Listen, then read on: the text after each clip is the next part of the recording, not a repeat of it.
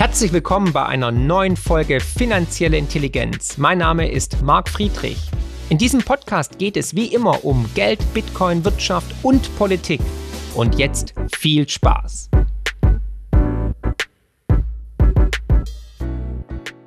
Herzlich willkommen zu einer neuen Folge Marc spricht mit heute Anthony Lee. Hallo Anthony. Hallo Marc, vielen Dank für die Einladung. Ja, sehr, sehr gerne. Ich habe dich ja schon lange auf dem Schirm, verfolgt deine Videos mit großem Interesse. Du bringst wirklich so viel brisante Themen prägnant und rhetorisch einwandfrei auf den Punkt. Deswegen war es mir jetzt eine Freude, eine Ehre, dich einzuladen, dich hier auf meinem Kanal zu haben. Und du hast ja auch schon ganz viele Follower. Ich möchte kurz was über dich erzählen, wer du bist und warum du da bist. Ne? Also du bist, äh, du hast wirklich eine bemerkenswerte Karriere hinter dir. Ich war wirklich völlig überrascht, also wirklich ein Tausendsasser. Du warst Kfz-Mechaniker, dann warst du bei der Bundeswehr, du warst Fallschirmspringer sogar und bist mit Panzern rumgefahren, glaube ich. Ne? Und dann hast du äh, sogar noch bei der Polizei ein Studium gemacht und warst sogar Kommissar, als du dann 2010 mit deiner Frau gemeinsam den elterlichen Landwirtschaftsbetrieb übernommen hast. Zudem bist du natürlich Vorsitzender des Stadtverbandes des Mittelstandes Wirtschaftsvereinigung in deinem Heimatort Rinteln und Sprecher der bundesweiten Bauernprotestbewegung Landschaft Verbindung LSVD. Bin ich soweit richtig? Habe ich alles erwähnt oder habe ich was vergessen? Ja, wir, wir heißen LSVD, also Landwirtschaft verbindet. Ähm, also das, da gibt es ein bisschen Namensstreitigkeiten, aber sei es drum. Jeder weiß, was gemeint ist. Genau, genau. Jetzt leben wir gerade in wirklich historischen Zeiten und du hm. bringst es in deinen Videos immer wieder auf den Punkt. Also wir haben jetzt zum Beispiel Russland und die Ukraine, ne, die sind für ungefähr 25 Prozent der globalen Weizenerzeugung verantwortlich. Mitte März hat Russland dann die Ukraine überfallen und wir haben auch einen Exportstopp von Getreide gesehen. Und ähm, jetzt die Frage natürlich, ähm, droht eine Hungersnot? Müssen wir in Deutschland ähm, eventuell vor leeren Supermarktregalen stehen? Ich muss dich ein bisschen korrigieren, es ist sogar mehr als 25 Prozent. Einige gehen von ähm, 33 bis 35 Prozent wow. aus, einige sprechen von 40 Prozent, also mit Russland zusammen. Okay. Und ähm, die Regale sind jetzt schon leerer geworden. Ja. Das hat aber auch vielfältige Gründe. Man muss auch ehrlicherweise sagen, viele haben es dann jetzt. Das ist nicht gerechtfertigt. Mhm. Aber es wird kommen. Also wenn, vor allem, wenn man weiß, und da war ich überrascht, ähm, auf einem, aus einer ähm, aus einem Interview, was wir neulich geführt haben, zusammen mit äh, zwei Berufskollegen von mir, mit den Christian Lohmeier und Markus Wipper führt, ähm, mit einem Berufskollegen aus der Ukraine, der 120.000 Hektar macht. Ähm, das, das ist also schon ein Wort, was der macht. Wow. Der kennt sich in der Ukraine bestens aus. Und als er uns erzählt hat, was tatsächlich nach Deutschland kommt aus der Ukraine, war ich selbst überrascht. Und wie viel prozentualer Anteil dabei ist, 80, 90 Prozent bei Mais, Sonnenblumen, Honig. Ähm, und ich habe von meinem Baustoffhändler gehört, äh, die können keine Fliesen mehr machen, weil der Ton aus der Ukraine fehlt. Also das ist schon Wahnsinn, was da, was da gerade ähm, auf uns zukommen wird. Aber um auf deine Frage wegen des Hungers, ähm, das ist, das verkennen einfach viele. Viele sagen jetzt, und da sage ich gleich was zu. Es gab eben gerade eine Bundesratsabstimmung, da muss ich unbedingt drauf eingehen. Gerne. Das ist bezeichnend wieder für Deutschland, was hier gerade los ist. Aber es werden viele Menschen auf der Welt hungern, tun ja eh schon viele. Also 270 Millionen Menschen hungern auf dieser Welt jetzt. Ähm, und der äh, UN-Generalsekretär Guterres sagt ja, wir werden mit einer dramatischen Hungersnot zusätzlich rechnen müssen, mhm. weil 50 Prozent des Getreides für diese Länder, also für die 270 Millionen hungernde Menschen aus der Ukraine nun mal kommt.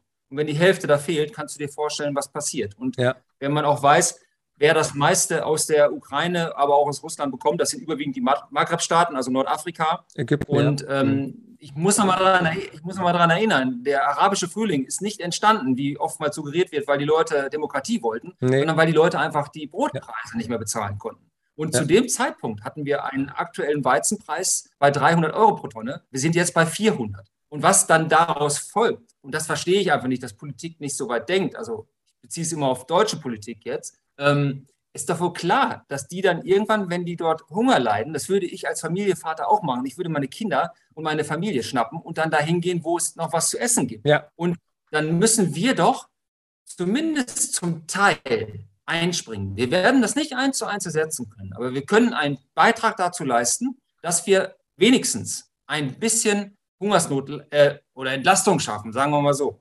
Und mhm. dazu kann ich jetzt gleich zur Bundesratsentscheidung gehen, die ich gerade vor 40 Minuten erst erfahren habe. Es ging darum, ökologische Vorrangflächen, die wir hier in Deutschland haben, wo nichts passiert auf diesen Flächen, dass wir die wenigstens dieses Jahr mal in Bewirtschaftung nehmen. Und ähm, die letzte Woche hatten wir in Magdeburg eine Agrarministerkonferenz. Ähm, alle ähm, SPD-Grünen geführten Bundesländer, ähm, aber auch Linken haben gesagt, okay, wir nehmen die in Bewirtschaftung. Das heißt also, wir ernten dort auf hoffentlich was Vernünftiges. Dazu muss man düngen und auch Pflanzenschutz betreiben. Herr Özdemir wollte das nicht, also alle Grünen wollten das nicht. Und heute haben sich doch tatsächlich selbst in unser Niedersachsen, unser Agrarland Nummer eins in Deutschland, doch tatsächlich in Form äh, von unserem Ministerpräsidenten Stefan Weil, also SPD und, und Umweltminister Olaf Lies, den ich eigentlich sehr schätze, ähm, dagegen entschieden und sich enthalten. Und im Bundesrat, wenn du dich enthältst, ist das gleichzeitig ein Nein. Ja. So, und jetzt hat sich also durchgesetzt, wir dürfen nur ähm, dort Viecher, also unser Vieh drauf treiben, da ist ja nichts Nährstoffhaltiges drauf. Und wir reden hier nur von einem Jahr, wenigstens dort einen kleinen Beitrag zu leisten. Selbst das wollen die ideologisch verbrannten Grünen nicht. Und ähm, ich zitiere jetzt mal meinen guten Freund und Berufskollegen Christian Lohmeier, der in sozialen Medien ja auch unterwegs ist. Also man kann schon sagen, an diesen Händen klebt Blut. Da werden jetzt einige schlucken, aber es ist ja so. Wir könnten wenigstens einen Teil. Da holst du nicht viel runter, das gebe ich ja alles zu. Aber du holst auf jeden Fall etwas runter. Und das schafft ja Platz, um etwas anderes zu exportieren in Länder, die Hunger leiden. Ja. Ja, dramatische Situation. Also ich bin ganz bei dir. Es hat ja dann geheißen, es sind nur ganz wenige Prozent der Fläche und es bringt ja kaum was. Aber ich glaube, jeder, jeder Sack Reis, jede Tonne Weizen, die nicht äh, importiert werden muss ins reiche Deutschland, weil wir noch das Geld dafür haben, ne? das hat halt Ägypten, Tunesien, Marokko, Bangladesch und so weiter nicht, ähm, schützt tatsächlich Leben und füttert die Menschen da unten. Und du hast schon einen richtigen Punkt gebracht. Also der, der, der, der arabische Frühling entstand tatsächlich durch die ähm, Preise, die Weizenpreise, dass das Brot, das Fladenbrot teurer wurde. Dahingehend wäre auch meine nächste Frage gewesen. Also eigentlich ist dann auch wieder sozusagen eine soziale, soziale Unruhen, soziale Verwerfung eigentlich vorprogrammiert, oder? In diese Länder auf jeden Fall. Also da musst du gar kein Genie sein. Nee. Das, ich meine, das sagt ja Herr Guterres. Selbst unsere Entwicklungsministerin, Frau Schulze, SPD, ehemalige Umweltministerin, sagt das ja auch. Aber die Folge ist ja, dass wir hier in unserer Blase, in unserem Bullabü einfach zuschauen. Ja. Nichts anderes ist es ja. Dann ja. heißt es Frieren für den Frieden. Jede Absolut. Kilowattstunde zählt. Weißt du, je, bei Strom zählt jede Kilowattstunde, bei, äh, bei Gas jede, jeder Kubikmeter. Aber komischerweise bei den wichtigsten, essentiellsten, was wir auf diesem Planeten brauchen, da nicht. Und das, mhm. entschuldige, das verstehe ich nicht. Ja, nee, ich auch nicht, ich auch nicht. Und vor allem ist es auch ein Rattenschwanz. Wir reden ja nicht nur von Weizen, du hast vorhin schon erwähnt, dass Russland und also Belarus, aber auch dann die Ukraine auch verantwortlich sind für den wichtigen Dünger. Ja, also da kommt, glaube ich, äh, ähm, fast 80 Prozent des Düngers, der in der Eurozone verwendet wird, kommt aus der Ukraine und aus Russland. Und ohne Dünger dann wissen wir alle, was passiert. Dann hat irgendwann ähm, der Bauer ein Problem und du bist Landwirt, du bist Bauer. Da sind die Preise auch explodiert. Wie ist da die Situation? Bekommt überhaupt noch Dünger und was hat es für Implikationen für die Zukunft, für die Ernte nächstes Jahr? Ja, die Lage ist katastrophal. Also 60 Prozent des gesamtverbrauchten, weltweit verbrauchten Ammoniumnitrats kommt aus Russland und aus Weißrussland. Und ähm, aktuell sagt Putin zwar, er, er, er gibt es noch in den Export, aber hier kommt fast nichts an. Also mhm. ich kenne hier Läger, die sind wirklich leer und da haben sich die Preise äh, vervierfacht bis versechsfacht. Und das ist einfach Wahnsinn. Wir, ich muss mit fairerweise sagen, selbstverständlich kriegt der Landwirt jetzt aktuell, wir haben ja nichts, wir ernten ja nur einmal im Jahr, es ist ja schon alles verkauft. Ne? Also wenige bis gar nie, niemand äh, partizipiert gerade von diesen hohen Preisen, weil ja unsere Scheunen leer sind. Ne? Wir haben ja schon längst verkauft, weil du brauchst ja dann äh, sofort wieder Geld, um halt die neue ja. Ernte zu bestellen. Und ähm, wer weiß, wie es dann zur Ernte ist, das weiß ja keiner. Du kannst zwar jetzt Vorkontrakte machen und sowas und die Ernte absichern, aber ähm, das Problem ist wirklich der Dünger. Selbst bei diesen hohen Erlösen, die wir aktuell machen, ähm, lohnt es sich trotzdem nicht, weil der Dünger im Vergleich viel zu teuer ist. Und deswegen sparen viele an den Dünger aktuell, was einige jetzt freuen wird, weil viele denken ja immer, Nitratbelastung ist ja immer so der Fall. Das ist ja bei uns in Deutschland auch so ein irres Thema. Gab es gestern auch in der EU-Entscheidung, muss ich vielleicht auch mal gleich darauf eingehen, wenn wir auf ähm, bestimmte Richtlinien eingehen, die wir in Deutschland halt ähm, ja, weltmeisterlich sind in Reglementierung, das weißt du auch. Ähm, aber die beschränken uns halt in unserem Tun, in unserem Handeln. Und das, das Handeln, was wir machen, das ist gut. Und ähm, wir sind wirklich, wir haben die best ausgebildeten Landwirte und Landwirtinnen in diesem Land, aber nehmen denen immer mehr Handwerkzeug, äh, um ihren Job gut zu machen. Und die Problematik ist bei diesem Dünger, den wir nicht haben, wenn du die Pflanze halt nicht bedarfsgerecht ernährst, das ist so wie Menschen, wenn du den Menschen nicht äh, vernünftig ernährst, dann äh, ist er anfällig für Krankheiten, bei Trockenheiten extrem anfällig und so weiter. Er bildet halt keine, keine Wurzeln aus in die Tiefe, um an Wasser zu kommen. Wir wissen ja. immer, dass es immer trockener wird. Und es ist völlig kontraproduktiv, was wir hier gerade machen. Mhm. Ja, gut, und zusätzlich noch kommen natürlich die hohen Energiepreise dazu. Ich meine, ihr braucht ja auch Diesel, ihr braucht ja ähm, Benzin, Gas, Heizöl etc., für, um die Ernte einzufahren. Also ich meine, wo wird es alles enden? Also siehst du gerade, dass ähm, Kollegen von dir aufgeben? Machen die ähm, Landwirte gerade den Laden dicht? Verkaufen die oder schmeißen die die Flinte ins Korn? Ja, das machen die schon seit, seit mehreren Jahren. Also das ist jetzt völlig losgelöst ja. von dem Krieg. Und zwar aufgrund von äh, ideologisch geprägten Auflagen, die wir haben. Ähm, und vor allem auch, dass wir halt nicht diese Wertschätzung ähm, für unseren Berufsstand und die Wertschöpfung äh, für unsere Produkte bekommen. Ja. Und das kann ich dir erzählen, das ging also schon vor Corona los. Ähm, und in Corona hat sich es nochmal verstärkt mit, mit gerade Schweinemastbetriebe und Sauenbetriebe. Also das ist unfassbar, was da gelaufen ist. Und da erzähle ich jetzt auch keine Märchen, wenn ich sage, dass ich ja sehr viel Kontakt halt in Deutschland habe und mich rufen tatsächlich äh, Landwirte an, die heulen am Telefon, gestandene Männer, die seit Generationen einen Betrieb führen und die weinen, weil die nicht mehr ein noch auswissen. Wenn du als Mastschweinbetrieb ähm, 1,20 Euro für ein Kilo Schweinefleisch bekommst und ähm, du legst also pro Schwein 40 bis 50 Euro dabei, das heißt, du stehst morgens schon auf und weißt, heute werde ich nichts verdienen. Im Gegenteil, heute bringe ich Geld mit zur Arbeit. Und das sage ich auch Politikern mal, wenn wir, wir haben ja so viele Zoom-Konferenzen gehabt in dieser Corona-Zeit, ne? und dann, dann staune ich, sage, wer von Ihnen würde wirklich Geld mit zur Arbeit bringen? Ein Jahr, umsonst arbeiten oder sogar Geld mitbringen? Niemand. Und dann kommt, dann hörst du immer in den Medien, wunderbar, ah, wir müssen mehr Tierwohl haben und wir müssen mehr Auflagen haben und weniger Dünger und all sowas. Das sind ja immer ähm, ökonomisch betrachtet für uns äh, Katastrophen. Ja. Keiner hat was gegen Tierwohl wenn das wenigstens auch bezahlt werden würde, weil das kostet ja richtig viel Geld. Machen wir uns mhm. mal nichts vor. Wir sollen also jetzt unsere Stelle umbauen, wir sollen die Stelle größer machen, wir sollen das alles nach draußen verlagern ähm, und ja, am liebsten das Schwein so, eine, so lange killern, bis es, bis es umfällt und sowas. Das, das spricht ja nichts dagegen, wenn du wenigstens auch dann diese Wertschöpfung dafür bekommen würdest. Aber es ist nicht der Fall. Und dann siehst du bei Aldi um kurz vor acht in der Tagesschau Werbung, Tierwohlhaltungsstufe 3 und 4. Also das Höchste, was es gibt, mit Außenbereich und all sowas. Ne? Und dann siehst du im Kleingedruckten steht dann immer, das zählt aber nur ähm, für Frischfleisch. Und Frischfleisch ist ja immer relativ wenig bei Aldi.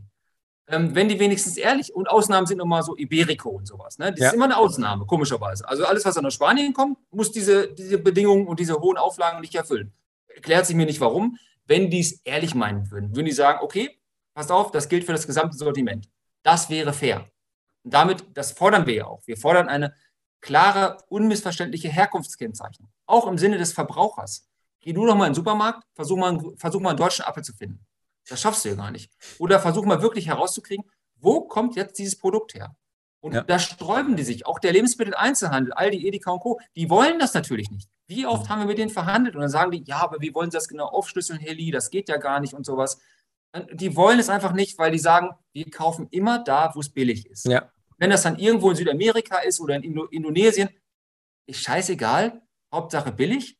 Und die haben doch dort nicht ansatzweise diese Auflagen, die wir haben. Meinst Ui. du denn, die haben da Mindestlohn? Meinst du, da, da gab es irgendwie ein Tier, hat das schon mal Tierwohl gesehen? Umweltschutzauflagen? Nichts dergleichen. So, und damit, dagegen müssen wir seit Jahren ankämpfen. Das ja. geht nicht. Wenn ja. wir das fair machen würden, super, alles gut, dann können wir das machen. Wollen wir auch. Wir lieben unseren Beruf. Wir wollen ja auch, ich, ich bin das ja auch leid, immer dieses, dieses Bauernbashing. Und das ist so schlimm geworden. Zeigt uns mal, das sage ich auch jedem Politiker, zeigen Sie mir ein Land, in dem Landwirtschaft zusammen mit, mit Umweltschutz, ökologischen Auf, Auflagen so gut zu verbinden ist wie in Deutschland. Ja. Da kriegst du niemals eine Antwort drauf. Ja. Gibt's nicht, gibt's nicht. Aber ihr werdet seit Jahren drangsaliert oder auch schikaniert mit Bürokratie. Ne? Also EU-Bürokratie, immer neue Gesetze, neue Regeln, was man alles einhalten muss, etc. pp. Und du hast schon im Vorgespräch auch gesagt, dass die Bauern wirklich sterben wie die Fliegen. Also gibt es da eine Zahl, wie war es in den letzten 10, 20 Jahren? Wie viele Bauern gibt es noch? Können wir uns überhaupt noch autark ernähren? Ja, zwei Fragen sind das ja. Also die erste Frage, Bauern sterben. Also vor Corona haben jeden Tag sieben Betriebe ihre Bude zugemacht. Für immer. Und wenn du landwirtschaftlichen Betrieb zumachst, machst du den für immer zu. Ja. das ist ja auch so schlimm. Und ich bin ja totaler Seiteneinsteiger in der Landwirtschaft. Ich habe mich ja immer gewundert, warum lasst ihr euch das alles so gefallen. Ne? Aber du bist ja irgendwann auch, und ich verstehe das jetzt, du bist ja irgendwann so frustriert mhm. und, und steckst den Kopf in die Sand und sagst, das gibt's nicht. Von morgens bis abends. Und ich kriege das ja mit. Ich kriege ja über unsere WhatsApp-Gruppen, über die wir kommunizieren, ja. jeden Tag eine neue Schwachsinnsmeldung mit. Alles. Und das stimmt einfach nicht. Und ich, ich möchte mich ja auch, ich verweigere mich keiner Diskussion. Ich würde mich auch ganz gerne mit Aktivisten von Fridays for Future, die ja. habe ich in Videos eingeladen, weil ich finde es gut, wenn junge Menschen auf die Straße gehen. Und wir hätten wahrscheinlich total viele Synergieeffekte. Äh, oder ich würde mich auch ganz gerne mal mit einem von den Grünen mal äh, diskutieren, mit Herrn Özdemir. Was haben wir denn eingeladen? Der ist jetzt seit weit über 100 Tagen im Amt. Der war auf einen einzigen Betrieb in Baden-Württemberg, ein Ökobetrieb, beim Bundestagsabgeordneten. Und letzte Woche war er privat im alten Land unterwegs auf einen Bio-Apfelbetrieb. Aber der, meinst, du, meinst du denn, der soll doch mal zu uns kommen und der soll sich mal die Probleme anhören, ja. dass der Mensch keine Ahnung von Landwirtschaft hat. Das ist ja jedem klar. Ist auch nicht schlimm, wenn man aber zuhören würde. Und ähm, vielleicht gehe ich da jetzt drauf ein. Warum hört er nicht zu und wem hört er zu? Das hast du ja schon gesehen bei unserer Umweltministerin Frau Schulze in der letzten Legislatur, ja. Ihr Staats Staatssekretär Herr Flassbart, ehemaliger Chef des NABUS, NGO. Und jetzt siehst du es ja, das geht ja bei Frau Baerbock los, Chefin von Greenpeace auf einmal da. Dann hast du das, Herr Flassbart ist immer noch da bei Frau Schulze im Amt, Entwicklungsministerium jetzt. Und jetzt bei Herrn Özdemir genau das Gleiche. Das siehst du bei Herrn Özdemir. Herr Özdemir hat ähm, Frau Ophelia Nick, ähm, okay. die, ist, die ist ABL, also ökolastik, und die andere Staatssekretärin, die parlamentarische, ist, glaube ich, die ist BUND, also auch wieder NGO. Hm, hm. Ne, und okay. ähm, ja, du hast vorhin noch die zweite Frage, die du noch unbedingt beantworten wolltest. Das waren die zwei Fragen, die du gestellt hast. Was war das nochmal? Helf mir noch ähm, bitte. Ob, ob, ob wir dann überhaupt noch uns selbst versorgen können in Deutschland mit Lebensmitteln oder wie abhängig wir sind von äh, Importen. Ja. ja, also wir sind Europas größter Nettoimporteur bei Lebensmitteln. Und du hört, das wirst du ja niemals irgendwie hören. Ne? Das ist ja unglaublich. Und wenn immer irgendwo, wenn wir mal ähm, über 100 Prozent landen, ähm, das war ja mal vor zwei Jahren, das sind ja alles alte Zahlen, die sind ja jetzt schon zwei, seitdem ist ja viel passiert, das weißt du auch. Ähm, da hatten wir zum Beispiel bei Getreide, da sind wir mal bei 101 Prozent oder mal bei 110 Prozent. Aber das ist doch genial. Dann haben wir ja eine Reserve. Und ja. diese Reserve könnten wir jetzt ja einnutzen äh, für, für diese hungernden Länder. Aber nein, dann wird dieses eine Produkt rausgenommen. Bei Obst und Gemüse, da sind wir bei 25 bis 30 Prozent Selbstversorgungsgrad. Und ähm, dann hörst du jetzt, wir müssen, das ist ja auch jetzt die ganze Zeit durch die Medien gegangen, ähm, wir müssen unsere Tierzahlen halbieren. Also ich, ich, wie kommt man auf sowas? Und ähm, Bauer Willi, äh, da ist ja auch bei uns im Begriff, der ist ja auch in sozialen Medien immer unterwegs, der hat das mal auseinandergenommen, zum Beispiel diese, diese beiden Punkte. Einmal was passiert, wenn wir die Tierzahlen halbieren? Ja. Wie ist unser Selbst Selbstversorgungsgrad da? Und da kommen wir bei Schwein, Rind ähm, und die, bei Hühnern. Das schwankt zwischen 45 und 55 Prozent Selbstversorgungsgrad dann nur noch. Bei Fleisch. Ne? Und, das, und das, was die Leute überhaupt nicht verstehen immer, ähm, das ging ja dann los mit der Diskussion, wir schmeißen 60 Prozent des Getreides in den Futterdruck. Und das hat er auch widerlegt. Da habe ich auch ein Video zugemacht nach den Zahlen, die er, die er rausgehauen hat, der Bauer Willi. Und die stimmen einfach. Natürlich kannst du die anders auslegen, aber es gibt zwei Varianten, wie du die auslegst. Dann kommst du einmal auf 10 Prozent des Futtergetreides, also des Futterweizens, was im Futterdruck landet, oder du landest bei 20 Prozent. Aber du landest niemals bei den 60 Prozent. Aber jeder nimmt das auf. Das geht durch die Tagesschau, das geht durch die Tageszeitung und da wird Stimmung mitgemacht. Aber das Problem ist ja, was haben wir denn? Ich habe es ja eben gesagt, wir ernten unsere Feldfrüchte ein einziges Mal im Jahr. Das kann ein gutes Jahr sein, das kann ein schlechtes Jahr sein. Das weißt du nicht, dass davon hängt viel ab, einmal wie gut du als, als äh, Landwirt bist, aber auch von dem Wetter, also Gott gegeben. Und das, der, der zweite wichtige Punkt ist, bei, genau bei diesen ähm, Tieren, ob das jetzt Hühner sind, die Eier legen ne, und auch Fleisch geben, logischerweise, oder die Kuh, die Milch gibt und Käse daraus gemacht wird, was du das ganze Jahr auch lagern kannst, von, von dem du das ganze Jahr zehren kannst. Und das Fleisch natürlich bei Schweinen. Und vor allem haben wir ja auch viele, ja, der Laie würde sagen, Abfallprodukte. Das sind bei uns äh, Produkte, die anfallen bei Zuckerrüben zum Beispiel. Wir machen ja, ich baue ja Zuckerrüben an, wir, wir liefern hier an Pfeif von Lang, Kölner Zucker. Und da bleiben auch natürlich, ja, Abfälle in Anführungsstrichen sind es nur über so Rübenschnitzel. Die gehen 100% in die Verfütterung. Keine Konkurrenz für den Menschen. Zählt aber bei den 60% mal mit dazu. Das, oh, Gleiche, okay. das Gleiche ist bei Raps. Rapsöl ist ja für uns jetzt essentiell, weil wir kein Sonnenblumenöl haben. Ähm, die Alternative ist Rapsöl. Frag mal eine Gastronomie. Wir sind ja auch Gastronomie hier. Die kriegen ja gar nichts. Unvorstellbar. Ich habe heute gelesen, dass einige die Bude zumachen. Äh, Mittagsessen gibt es nicht mehr, nur noch abends, weil es kein Frittierfett mehr gibt, ja. kein, kein, Öl mehr gibt. Das ja. ist ja die Lage jetzt gerade. Ne?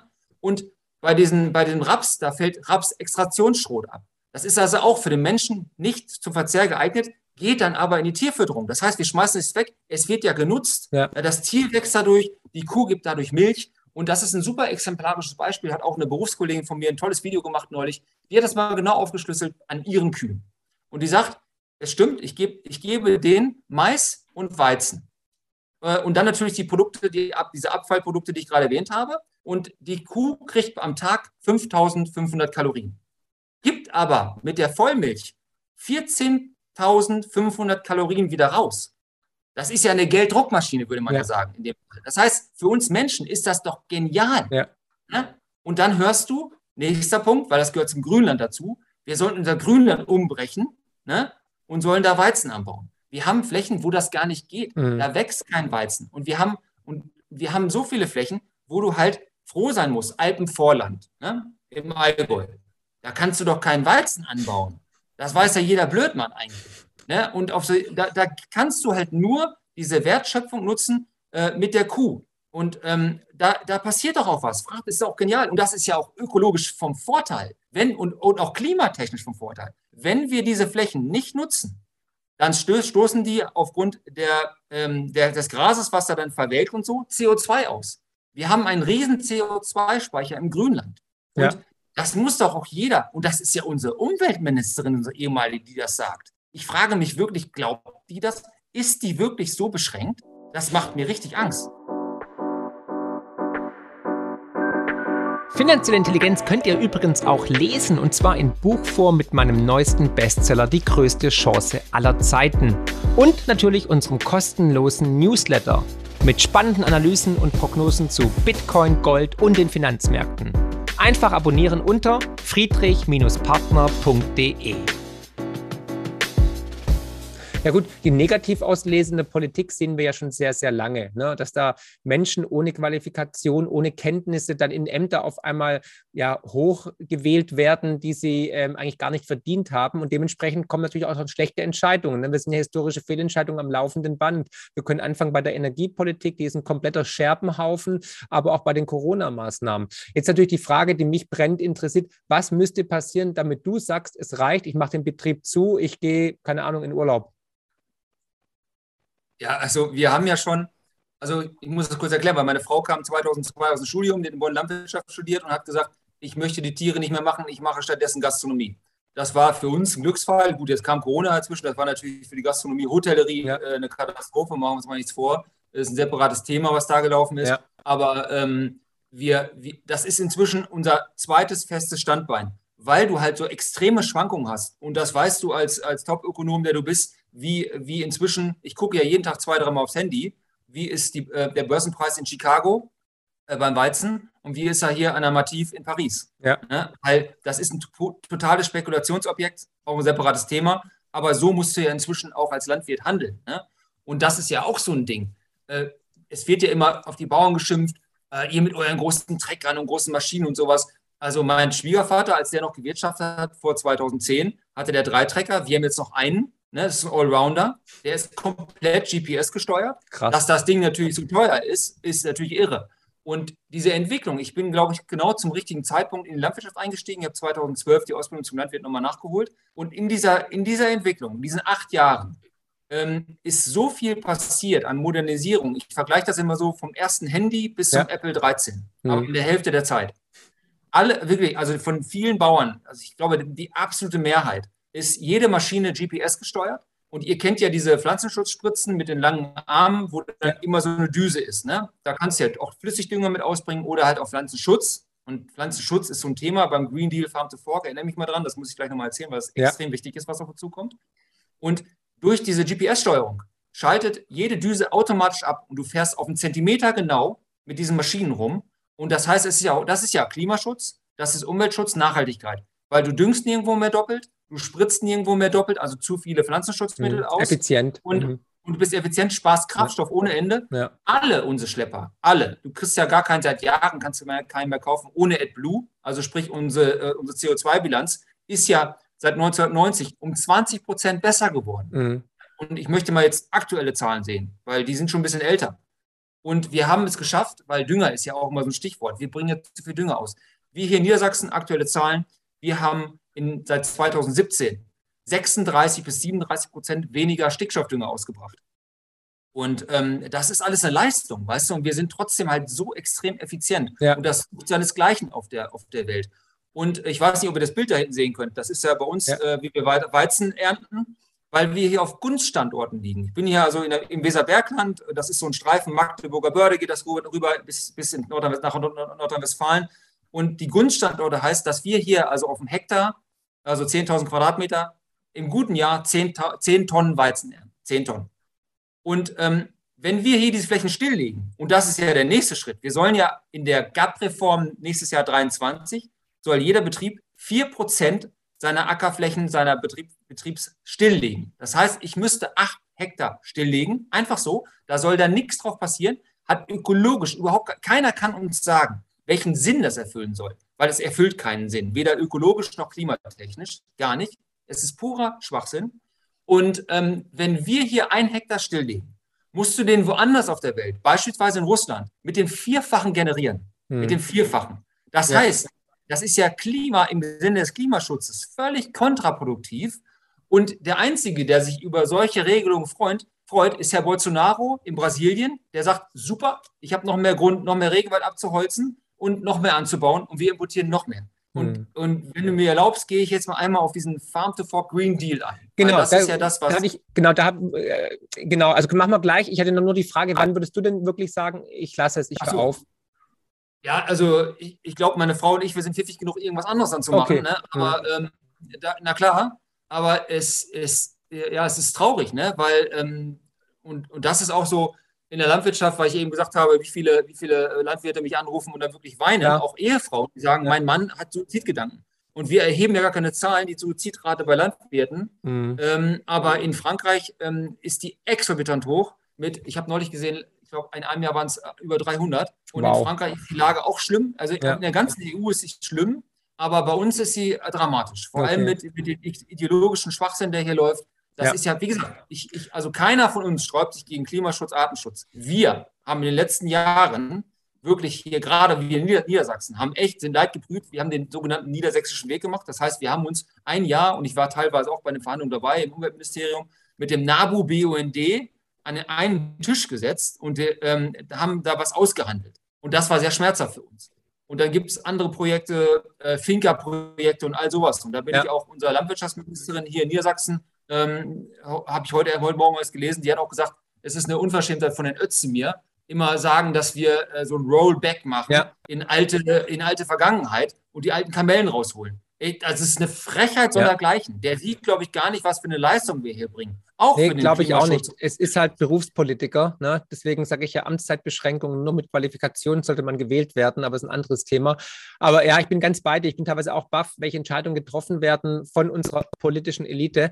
Ähm, aber jetzt hattest du gerade schon, das habe ich auch bei der Vorarbeit und bei der Recherche gesehen, die Farm-to-Fork-Strategie der EU, das ist ja die EU-Agrarreform, angesprochen. Und das, das Hauptziel ist ja anscheinend nachhaltige Produktion von europäischen Lebensmitteln und ist ein Teil des Green Deals.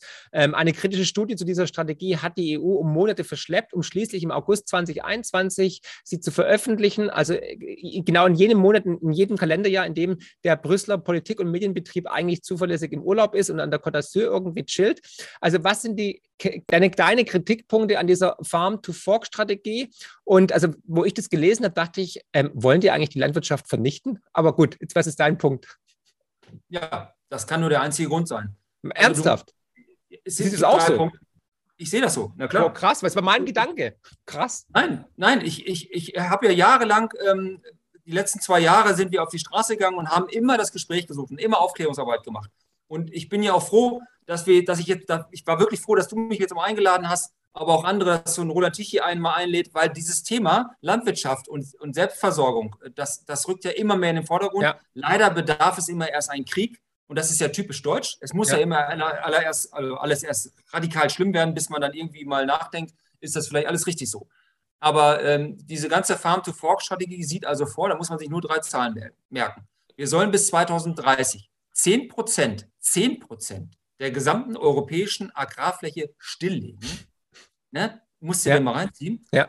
Ähm, und dann sollen wir äh, 25 Prozent auf Öko umstellen in ganz Europa und wir in Deutschland sogar auf 30 Prozent. Typisch deutsch, wir satteln ja immer noch auf EU-Richtlinien ein drauf. Ja. Und jetzt muss ich zu Öko was sagen, weil mein Nachbar hat einen Ökobetrieb, wir kommen wunderbar klar. Und es gibt auch keine Diskrepanz zwischen Ökobauern und konventionellen Bauern. Ja. Diese Nische muss bedient werden, das ist ein, ein, ein super Ding.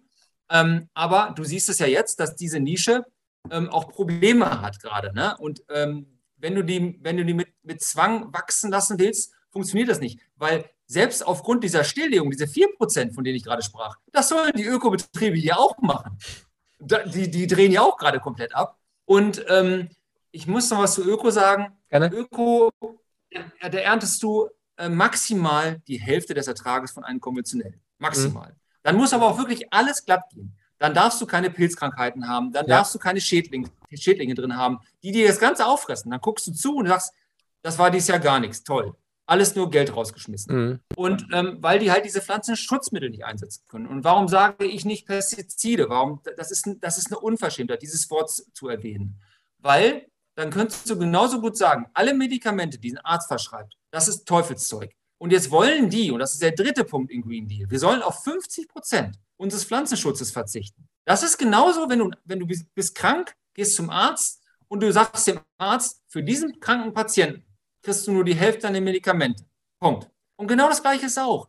Wir setzen diese extrem teuren Medikamente nur im absoluten Notfall ein. Und manchmal hat man das Gefühl, als ob wir irgendwie das Zeug einfach raus müssen, äh, raushauen, weil es weg muss. Das ist so ein Schwachsinn. So ein Kanister kostet mal schnell 5000 Euro. Und den setze ich wirklich nur im Notfall ein, wenn es sein muss. Ja. Um die Ernte zu schützen und zu schützen. Und das, ich höre ja immer, ihr spritzt immer um mehr zu ernten. Du erntest damit nicht. Ab April hast du nur den Auftrag, deine Ernte zu schützen, um ein, deinen Ertrag zu sichern. Mehr nicht. Ja. Das ist quasi eine Versicherung.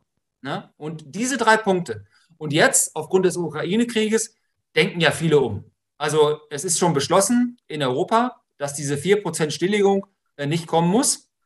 Äh, aber die Länder sind anscheinend frei zu handeln. Ansonsten, das wird nochmal demnächst im Bundesrat entschieden, diese, diese anderen 4% Stilllegung, das ging jetzt eben nur um diese ökologischen Vorrangflächen. Die will der Özdemir ja nicht, dass wir die vernünftig bewirtschaften. Und diese 4% Stilllegung, EU sagt, geht nicht. die haben das eingesehen, immerhin, ja. aber wir noch nicht. Und das geht, das geht, das geht nächste Runde im Bundesrat. Und jetzt, da machen sich die Politiker ja ehrlich. Ich habe ja gerade gesagt, selbst die SPD bei uns in Niedersachsen hat jetzt gezeigt, wie sie tickt. Aber was ist da die Intention, Anthony? Also, wenn man äh, uns mit bewusst irgendwie ähm, mit, mit, Krisen auslösen, also für mich unverständlich einfach. Und was, also was würde es für, was würde diese Strategie, wenn wir die wirklich eins zu eins umsetzen würden, nur in Deutschland, was würde es für die Lebensmittelproduktion bedeuten, für dich als Landwirt und für uns als Verbraucher?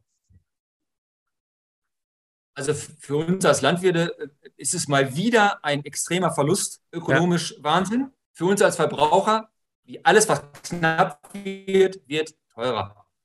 Das ist einfach so. Und ähm, die Intention dahinter, ja, das frage ich mich natürlich seit Jahren auch schon. Aber stell dir mal vor, Herr Özdemir würde sich jetzt hinstellen und sagen, ja, ähm, das ist alles äh, nicht so richtig, was wir gemacht haben. Du hast ja vorhin diese Studien erwähnt ähm, über den Green Deal. Ähm, Verbindung ist jetzt wieder schlecht, ne? Nee, nee, alles gut. Hat er bei mir gerade angezeigt. Also du hast ja eben vorhin diese Studie erwähnt. Ähm, und zwar, diese Studie kommt ja nicht von irgendwelchen Hiopai-Universitäten, ja. sondern wirklich die renommiertesten in Holland und bei uns in Deutschland, Uni Kiel unter anderem, die sagen, dass dieser Green Deal ein schlechter Deal für den Planeten ist. Wa warum? Wenn wir hier diesen Green Deal durchführen, müssen wir woanders auf der Welt acht Millionen Hektar urbar machen, also in Bewirtschaftung nehmen, weil wow. die ja fehlen. Ja. Und wir stoßen jedes Jahr 50 Millionen Tonnen CO2-Äquivalent zusätzlich aus. Jedes Jahr. Und jeder von Fridays for Future müsste jetzt eigentlich auf die Barrikaden gehen und ähm, in Brüssel stehen und sagen, vergesst diesen Green Deal, weil der hat den Namen nicht verdient. Ja. Aber das passiert nicht. Und die Intention dieser ganzen Dinge, wenn das jetzt rauskommt, dann wären die ganzen NGOs ja fast arbeitslos. Und die NGOs, NABU und Co., die leben von Spenden. Mhm. Ja, nichts anderes und die kriegen verdammt viel Spenden. Ja. Guck mal bitte in die Liste, kann man ja einsehen, wer der größte Subventionsempfänger ist von EU-Geldern. Also sprich, diese Agrarförderung, das ist, ja keine, das ist ja keine Subvention, das sind ja Ausgleichszahlungen, die wir seit 1992 haben, um mit dem Weltmarkt konkurrieren zu können. Ähm, und der NABU kriegt die auch. Der hat, der, hat, der hat mit die größten Flächenanteile in Deutschland. Die kriegen ja von Kommunen die geschenkt, teilweise. Machen da irgendeine komische Umweltmaßnahme, die Presse kommt und dann wird die Fläche vernachlässigt. Passiert hundertfach in Deutschland. Interessiert wow. keinen, hm. niemanden. Hm. Ne, wie oft sind wir hingefahren? Konigpferde ist vielleicht dem einen oder die Konigponys. Die verhungert. Auf, der NABU hat die verhungern lassen. Wir sind hingefahren, haben dann da die Strohballen und die Heuballen vor, vor die Zentralen gekippt. Siehst du in den Medien nicht. Hm. Ja, dann kommen wir mal zu den, zu den ja, Punkten, die, die wichtig sind, die euch wichtig sind in eurem Verband. Was sind die Lösungen? Was forderst du von der Politik oder ihr von der Politik? Es ist einfach immer drauf zu hauen. Ja. Deswegen bieten wir ja wirklich immer Lösungen an. Genau, das fand ich auch gut, und, dass ihr konstruktiv seid. Absolut. Und wir wollen ja ins Gespräch kommen und wir waren ja auch schon, die wissen das ja alle. Politik weiß das ja. ja. Es ist ja nicht so, dass die, dass die jetzt ähm, das noch nie gehört haben oder so. Also was wir fordern, das, ist, das sind so ganz wichtige Dinge, ist eine klare, unmissverständliche Herkunftskennzeichnung, was ich eben schon sagte, damit wir auf diesen unfairen Wettbewerb überhaupt reagieren können. Ja. Guck mal, wenn du mit offenen Augen mal durch den Lebensmitteleinzelhandel, geh mal zum Edeka rein, ich hatte das mit dem Apfel erwähnt, oder guck mal zum Beispiel bei Heidelbeeren. Heidelbeeren ja. ist auch so ein Ding bei uns, was echt schwierig ist. Die Heidelbeerbauern haben es echt sehr schwer, jetzt auch mit 12 Euro Mindestlohn. Ich gönne jedem diese 12 Euro, darum geht es gar nicht. Ne? Ja. Ne? Aber du musst ja irgendwie auch überleben. Und dann guck mal, wo da, da steht bei Heidelbeeren auf dem Preisschild äh, Herkunftsland Deutschland, Schrägstrich Spanien, Schrägstrich Marokko. Und dann kannst du irgendwie aussuchen. Da, da, haben sie wahrscheinlich einmal in der Woche oder einmal pro Woche im ganzen Jahr haben sie ein deutsches Produkt, damit es auch Deutschland da stehen darf. Und wie willst du denn allen Ernstes mit diesen hohen Auflagen und ähm, diesen, diesen 12 Euro Mindestlohn gegen jemanden aus Marokko anstehen? Aber selbst gegen einen aus Spanien, weil wir ja. selbst innerhalb der EU einen völlig verzerrten Wettbewerb haben. Und das, das passt hinten von nicht. Du hast vorhin gesagt, die hohen Dieselkosten. Agrardieselsubventionen in, in Holland äh, oder auch in Frankreich. Viel, viel höher. Ne? Und also ihr seid gar nicht mehr wettbewerbsfähig eigentlich in Deutschland als Landwirte, oder? Gegenüber der Konkurrenz. Es, ist, es ist unendlich schwierig. Also mhm. gerade, ich muss dieses Beispiel mal bringen, weil das, das zeigt so ein bisschen die Schizophrenie auf. Ich als Zuckerrübenanbauer, ich muss es mal kurz erzählen, ich hatte ja neulich ein Video zugemacht, das ähm, ging auch ab wie Sau, weil die Leute das wirklich interessiert. Wenn wir eine Zuckerrübe, das ist so eine stecknadelgroße kleine Pille, die ist um, umschichtet, das nennt sich Pilierung. Da ist ja. eine Beize drin. Das sind diese Neonicotinoiden, also die Neonixe, die immer so verteufelt werden. Äh, das ist ja pures Gift und so. Ja, das ist ein Insektizid, das stimmt natürlich. Ne? Und ähm, das wirkt systemisch. Das heißt, diese Pflanze muss sich dann durchsetzen gegen auch un, un, unheimlich viel Unkraut, wächst dann, kommt dann so ganz klein ähm, aus, der, aus, der, aus der Erde raus und wird dann besiedelt von Millionen Insekten. Nicht die eine Pflanze, aber die schwirren natürlich darum. Und die, und die stechen die. Und die übertragen ein Virus von einer Pflanze zur anderen. Und dann hast du Probleme, dann hast du Missernten und wenn du da nichts tust. Und mit ja. dieser Pelierung, mit dieser Beize, dann hat diese, äh, dieses Insekt dann, der Schädling, äh, das gestochen und ist dann weggeflogen und gestorben. Punkt. Hast aber nur diese eine Mücke getroffen, dieses eine Vieh getroffen. Ich denke an Mücke gerade. Es gab da mal so eine Tabasco-Werbung, wie die wegfliegt und explodiert. Deswegen kenne ich. ist gut. Aber ähm, der Schwachsinn an dieser Nummer ist, jetzt haben wir das hier verboten mit der Begründung, das ist bienenschädlich. Da, könnt, da kannst du ja mal im Zeller Bieneninstitut nachfragen, was Fachleute, was die dazu sagen. Da fliegt ja gar keine Biene.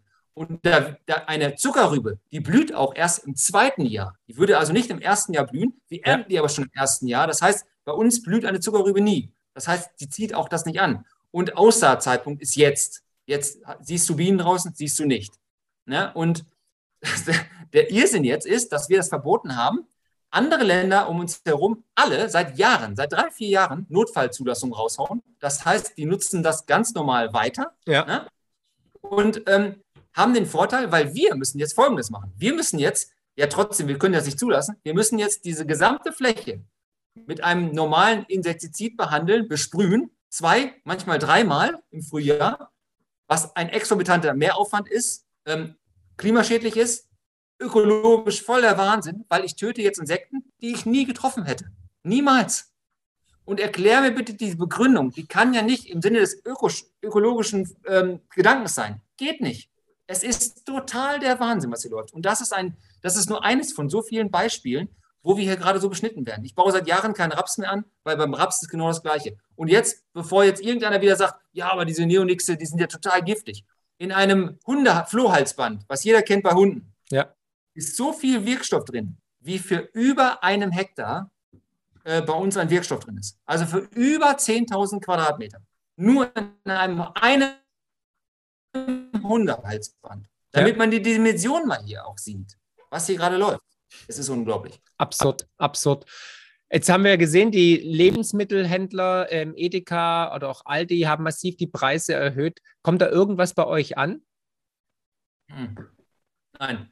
Nein. Das ist ja das Schlimme. Und das hat mir auch neulich, letzte Woche war es, glaube ich, habe ich mal RTL angemacht, den guckst du mal eben kurz Nachrichten. Ähm, ja, die Preise steigen, weil die Bauern die Preise erhöhen. Hab, da, da, da, lachst du, weil wir sind ja das einzige Handwerk in Deutschland, was gar kein Preisschild an seine Arbeit und an sein Produkt dran heften darf ja. Oder können. Weil wir bieten unser Produkt an und dann kriegen wir das, entweder nehmen wir das, also friss, friss oder stirb. Und das ist einfach, das hat ja mit, dieser mhm. äh, Wertschöpfung nichts zu tun, gar nichts. Ja. Und dann sind wir in so einem Hamsterrad drin und das, das sagt ihr gerade, 1,20 Euro ähm, für ein Kilo Schweinefleisch. Jetzt zieht das gerade an, das stimmt, weil die Ware knapp wird. Es ist teilweise, es ist teilweise haben ja Leute, Landwirte gar nicht aufgestaltet. Und das ist ja so ein Irrsinn. Und vor allem das, das, der Wahnsinn ist ja, das kannst du ja nicht mal eben so machen. Du kannst ja keinen Schalter umlegen und sagen, so, jetzt aber morgen brauche ich das Schwein. Das muss ja erstmal dann auch hochgepäppelt werden. Ne? Und das muss dann erst auf, auf der Welt sein. Und das ist so unglaublich, was hier gerade läuft. Und ähm, also, um deine Frage zu beantworten, es kommt natürlich nichts an. Es bleibt ähm, überwiegend beim Lebensmitteleinzelhandel hängen. Das ist einfach so, teilweise auch bei den Verarbeitern, aber die, ähm, da sind wir ja seit mehreren, seit zwei Jahren im Gespräch, überwiegend beim Lebensmitteleinzelhandel. Wenn ich sehe, letztes Jahr hat Aldi, äh, Rewe war es, ähm, 78 Milliarden Umsatz gemacht. Wahnsinn. Das heißt, du, siehst, du kannst mit unseren Produkten super viel Geld verdienen. Mhm. Aber, ähm, und das mag, das ist ja auch so ein Punkt. Wenn ich dann höre, mehr Tierwohl, wenn, wenn, du, wenn du dann zur Bank gehst, du musst dann Kredit aufnehmen. Ne? Und wir investieren ja in unsere Stelle 20 Jahre, die schreibst du auf 20 Jahre ab und ähm, dann sollst du jetzt wieder investieren und dann gehst du mit deinen Zahlen zur Bank. Die schmeißen dich doch sofort ja, wieder raus, wenn du nach dem Unwirtschaftlich, ja. Ne? Und, äh, und dann kriegst du keine Baugenehmigung, weil, weil Politik, und ich sehe das ja hier auch, ich bin ja in der Kommunalpolitik, unser Bauamt ist komplett unterbesetzt. Mhm. Das geht überhaupt nicht. Und das ist einfach, und dass man sich da auch nicht ehrlich macht. Und jetzt ist es ja wirklich so, weil ich ja sagte, die Ware ist knapp. Jetzt rufen die, die, äh, die Fleischereien, also die, die ähm, Tönnies und Co., die, die suchen händeringend. Herr Tönnies hat ja erst neulich gesagt, Ostern wird es äh, kein Schweinefleisch oder Rindfleisch mehr geben, ne? weil die Ware ist knapp. Ähm, mhm. und, aber diese Preise, es gab, eine, es gab bei Schweinefleisch eine richtig starke Preissteigerung. Wir sind irgendwie um die knapp unter 2 Euro, 1,80, 1,90, nagel mich da nicht fest, also es schwankt sehr. Wir müssten aber, um ein Break-Even zu schaffen, bei 2,40 Euro plus sein. Mhm. Nur für den Break-Even. Das heißt, da sind wir ja noch meilenweit von entfernt. Ja. Was das heißt, wir, ja, Entschuldigung. Nee, das heißt, ich wollte nur sagen, wir verdienen ja. also da nichts. Kein Geld. Was, was kann denn der Zuschauer, was kann denn der Verbraucher machen, um euch zu unterstützen? Ja, erstmal wollen wir das Kreuz machen in Zukunft. Das, das muss ich jetzt mal so sagen. Ähm, und das mag, das muss ich auch nochmal sagen. Guck mal, 12,5 Prozent haben bei der Bundestagswahl Grün gewählt. Zählt zu den Nichtwähler dazu, ist wahrscheinlich einstellig. Also, und die bestimmen ja, was läuft. Die SPD hat doch heute bei uns nicht entschieden äh, im Bundesrat dagegen, weil sie davon überzeugt sind, sondern weil sie alle getrieben werden von den Grünen und selbst auch die, die CDU. Und ich bin ja CDU-Mitglied, äh, verrückterweise geblieben all die Jahre, äh, weil ich immer noch die Hoffnung habe, äh, dass es irgendwann besser wird. Aber ja. auch die CDU hat jahrelang, jahrelang einfach sich treiben lassen von, von wirklich purem ideologischen Schwachsinn. Alles muss grün sein. Und ich habe heute eben, das hat mir einer zugeschickt, ähm, von VfL Wolfsburg, also VW-Konzern, wenn, wenn du so willst, ist ja VW, ähm, die einfach ihre Milchprodukte rausgeschmissen haben und alles mit Hafermilch ersetzt haben jetzt. Und äh, die Molkerei äh, Uelzener, ähm, vielleicht darf ich das einmal ganz kurz mal vortragen. Gerne, die haben einen ganz, ganz, ganz gepfefferten Brief geschrieben, weil deren gesamter Fuhrpark ist VW. Und die haben auch gesagt, können wir auch, können wir auch andere äh, nehmen. Finde ich, fand ich richtig genial. Und die haben auch gesagt, die CO2-Bilanz, ähm, also bei Hafermilch, ne, ist äh, auf ein Kilo gerechnet. Bei, bei, bei 14.000 Gramm pro Kilo die CO2-Bilanz und bei Milch ist es 1.800. Also ein Bruchteil nur von dem. Und das ist ja auch dieses, dieses Green-Bashing. Und selbst die Deutsche Bahn hat ja jetzt tatsächlich äh, Kuh, Kuhmilchverband. Wo leben wir denn hier? Ja, du kannst doch beides, du kannst ja, doch also beides also, machen. Genau, man kann doch frei, also ich will auch nicht gezwungen werden, ähm, Hafermilch trinken zu müssen, sondern ich möchte die Auswahl haben. Und wir haben uns ideologisch verrannt. Ne? Also dieser, dieser, dieser vegane Trend, diese, dieses woke, diverse und ähm, Ja, das ist ja seit Jahren schon äh, gang und gäbe. Es war auch bei Corona so mit der Impfpflicht etc. pp. Und jetzt geht es halt auch Richtung Lebensmittel, Klima und so weiter. Was sind eure Lösungsvorschläge? Was wollt ihr erreichen? Ja, wir brauchen diese, diese Wertschöpfung auf dem Hof. Ja. Und, das, und das wäre schon vieles, unendlich viel, wäre halt mit dieser Herkunftskennzeichnung gelöst. Aber Wenn hast du Hoffnung, dass die Politik da euch unterstützt? Oder ich meine, ihr redet seit Jahren mit denen, Nein. ist doch wie gegen die Mauer zu reden. Nein. Und viele sagen auch, Anthony, warum machst du das? Ja, warum macht das frage ich mich auch. Ne? Meine Frau sagt auch immer, du bist doch nicht mehr ganz dicht. Und vor allem, wir machen das ja alle ehrenamtlich. Wir kriegen ja, ja nicht einen Cent für das, was wir machen. Da müsste eigentlich der Bauernverband da sein. Und der warum, Bauernverband. Wo ist der eigentlich? Was macht der eigentlich? Herr Hochwied hat tatsächlich neulich zu diesen 60 äh, Prozent des Getreides, die angeblich im, im Trog landen, der Taz, oh, der Taz auch noch äh, ein Interview gegeben ähm, und hat dann noch nicht mal diese Zahlen aufgeschlüsselt und wieder, widerlegt, dass das falsch ist, sondern hat gesagt, sinngemäß, ja, es ist ja, es ist ja nicht verloren. Und da weißt du eigentlich, was unsere Berufsvertretung macht. Der müsste doch von morgens bis abends durch die Fernsehsendung tingeln und genau diese Probleme ansprechen. Ja. Im Gegenteil, dann ist der stellvertretende ähm, Bauernpräsident von Schleswig-Holstein, sagt, das ging neulich auch durch die Medien, Brot wird demnächst wahrscheinlich 10 Euro kosten. Dann kommt der zwei Stunden später und widerlegt das und sagt, das ist, stimmt nicht, alles gut. Und, und unsere Ernte ist bis nächstes Jahr gesichert. Bis nächstes Jahr, sagt er. Woher weiß der Mann das? Ne? Und das Einzige, was der macht, ist ja immer, die nächste Milliarde fordern. Und dass der, dass der, dass der normale Bürger draußen sagt, ja, guck, die Bauern wieder, die fordern wieder Milliarden. Wir wollen kein Geld, wir wollen keine Almosen. Wir wollen einfach nur das machen, was wir können, was wir beherrschen. Und das ist gute, nachhaltige Lebensmittel produzieren. Und dazu brauchen wir das Handwerkzeug. Ja. Das Allerschlimmste ne, ist nicht diese Flächenstilllegung. Das Schlimmste ist dieses Handwerkzeug, dass man uns immer mehr mit unserem Pflanzenschutz beschneidet. Das ist das Allerschlimmste, was hier gerade passiert. Mhm. Und ähm, andere Länder wachen auch, das, das siehst du ja in, in Europa. Ja. Wir, wir, wollen mal gucken, wie es, jetzt, wie es jetzt in Frankreich kommt. Da sind ja Wahlen jetzt. Aber selbst ein Macron, äh, mal gucken, ob er bleibt. Das ist ja auch sehr spannend. Ja. Ähm, aber selbst der sagt ja auch, die schützen wenigstens noch zum Teil ihre Bauern. Mhm. Also da, da, hat diese Landwirtschaft noch eine andere Wertschöpfung. Bei uns, wir sind satt. Wir sind alle satt.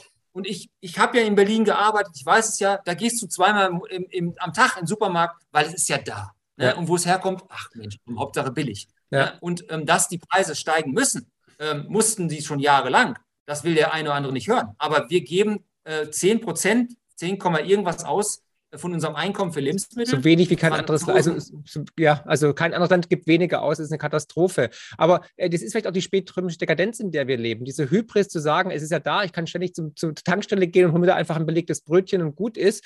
Äh, vielleicht brauchen wir erstmal diese Krise, um zu erkennen, wie wichtig die Landwirtschaft für unsere Gesellschaft ist und fürs Überleben, weil Essen und Trinken müssen wir immer. Netflix, iPhone, damit das brauche ich nicht zum Überleben. Ne? Ich brauche was zu essen zwischen den Backen und ich brauche was zum Trinken. Ja? Und deswegen ist ja euer Beruf schon auch so essentiell. Und äh, Ackerbau und Viehzucht war seit jeher ein Teil der Menschheit. Und dass wir damit so jetzt schändlich umgehen, ist wirklich äh, eigentlich ein, ein, Zeichen, wo eigentlich die Gesellschaft angekommen ist. Es ist eine Katastrophe. Ich sehe es ganz genauso wie du.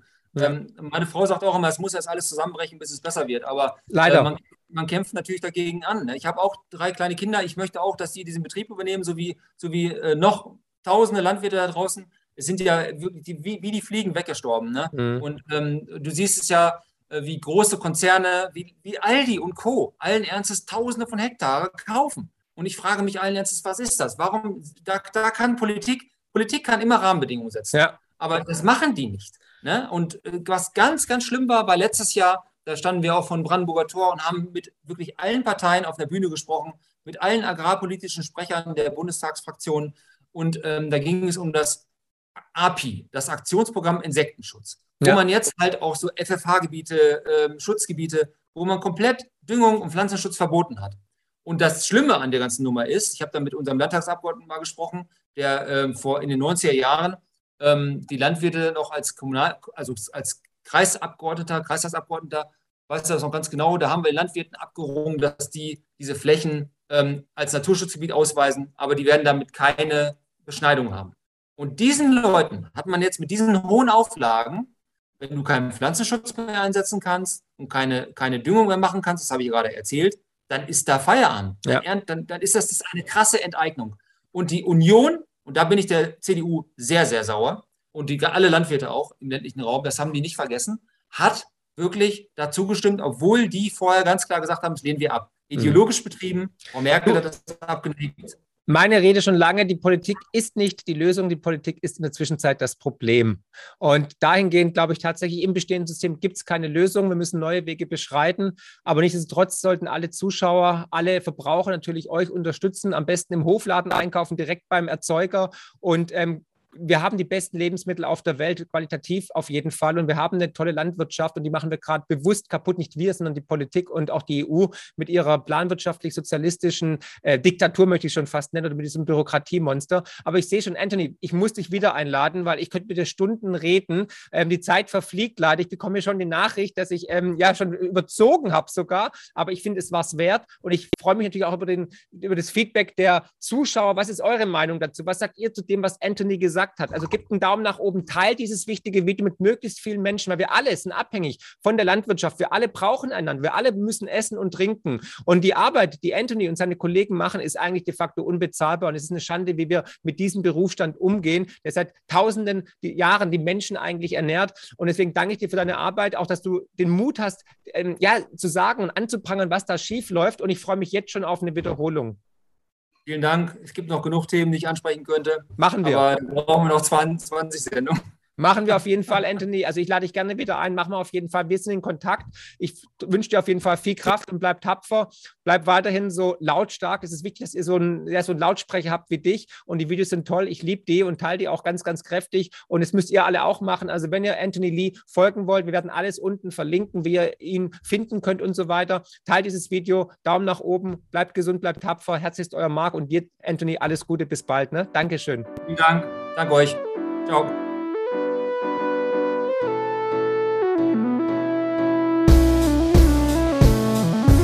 Wow, was für ein Podcast. Ich hoffe, die Folge hat euch genauso gut gefallen wie mir. Ihr findet mich bei YouTube, Twitter und Instagram unter markfriedrich7.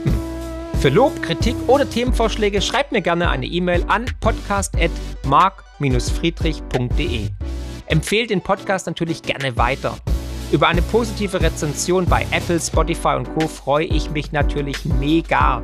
Weitere Informationen zu mir findet ihr unter mark-friedrich.de und zur Honorarberatung unter friedrich-partner.de. Ich freue mich jetzt schon aufs nächste Mal. Herzlichst, euer Marc.